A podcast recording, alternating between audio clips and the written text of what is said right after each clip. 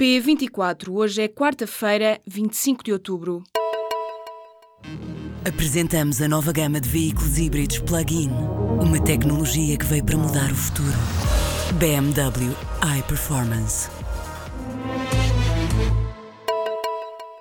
O presidente da Catalunha já não vai ao Senado de Madrid, onde era esperado na tarde de amanhã para debater a aplicação do artigo 155 da Constituição Espanhola. Carles Puigdemont nunca respondeu oficialmente ao convite da Câmara Alta do Parlamento Espanhol, mas nos últimos dias houve negociações para decidir em que altura o líder catalão devia ir a Madrid. A decisão de Puigdemont não aceitar o convite para estar presente no Senado foi hoje confirmada pela presidente do Parlamento Regional Catalão.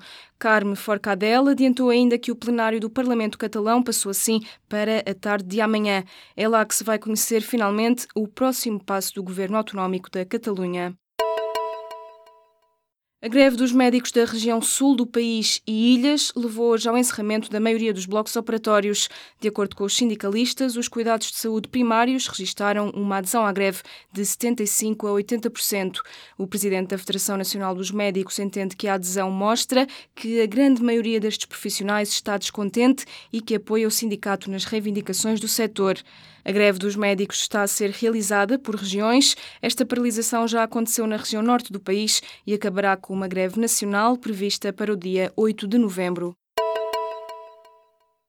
A pesca da sardinha deverá ser proibida em zonas da região centro e norte do país. Em declarações à agência Lusa, a ministra do Mar disse hoje que a proibição da pesca da sardinha naquelas zonas está em cima da mesa por se tratarem de áreas importantes para a reprodução da espécie. A ministra Ana Paula Vitorino adiantou que o Instituto Português do Mar e da Atmosfera, juntamente com pescadores, vai definir as zonas onde será proibido pescar sardinha. As medidas adicionais para o reforço da proteção civil que o governo pretende aplicar por causa dos incêndios não colocam em causa os compromissos assumidos no orçamento do Estado para 2018, nem vão levar a qualquer alteração nas metas do déficit.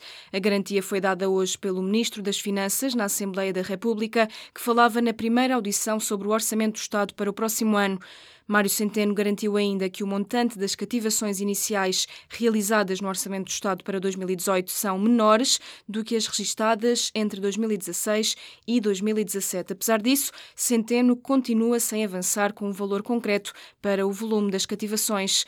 A análise da Unidade Técnica de Apoio Orçamental estima que as cativações previstas no próximo Orçamento do Estado podem atingir os 1.776 milhões de euros, um valor acima do registado no ano passado e ligeiramente abaixo do registado este ano.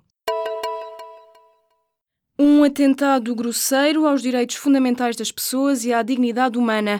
É desta forma que a Associação para a Intervenção Jus Psicológica, que representa psicólogos forenses e outros técnicos da área, reagiu ao acórdão polémico do Tribunal da Relação do Porto.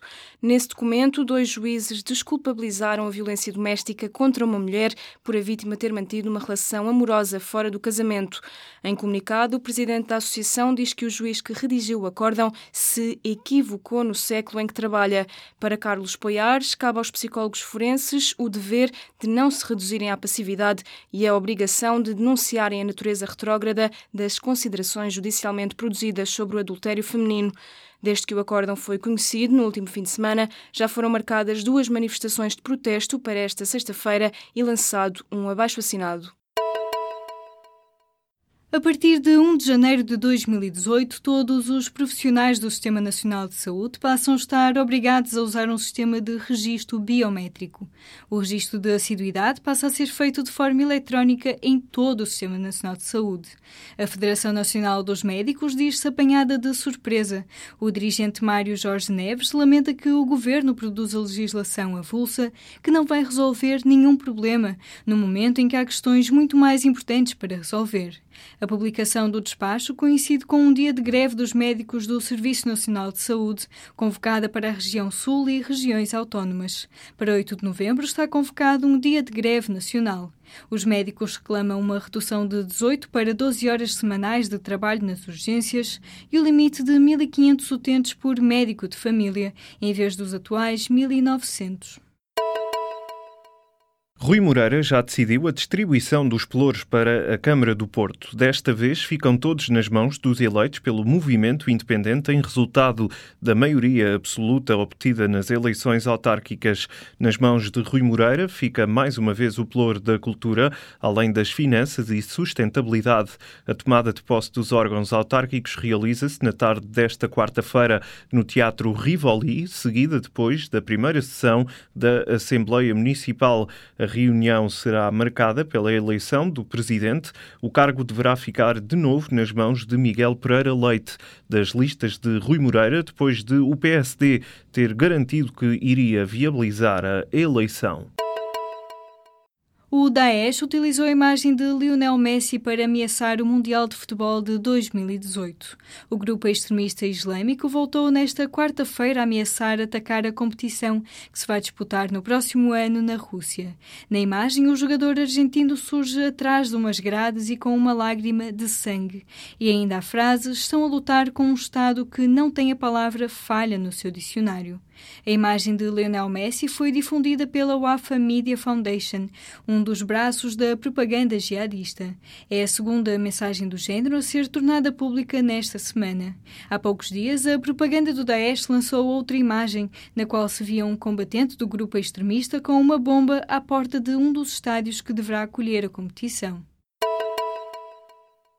O escritor brasileiro de origem argentina, Julian Fuchs, é o vencedor da edição deste ano do Prémio Literário José Saramago. O anúncio foi feito hoje em Lisboa pela Fundação Círculo de Leitores. O escritor é assim distinguido pelo romance A Resistência, editado em 2015 pela editora Companhia das Letras. Este é o quarto livro de Julian Fuchs e o primeiro a ser publicado em Portugal. Trata-se de uma narrativa ficcionada em volta da figura de um irmão adotivo do escritor. Julian Fuchs torna-se assim no terceiro primeiro escritor brasileiro a vencer o prémio José Saramago, que distingue uma obra literária de ficção, romance ou novela escrita em língua portuguesa. O campeão europeu dos 5 mil metros de atletismo foi detido hoje de manhã em Barcelona numa operação antidoping.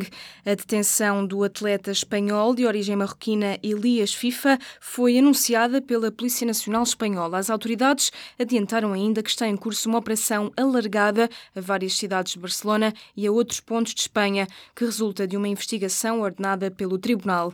Elias FIFA, de 28 anos, sagrou-se campeão dos 5 mil metros em atletismo no Europeu de 2016. O caso foi aberto em junho, depois de uma denúncia da Polícia Nacional por um suspeito crime contra a saúde pública pelo alegado uso de drogas proibidas.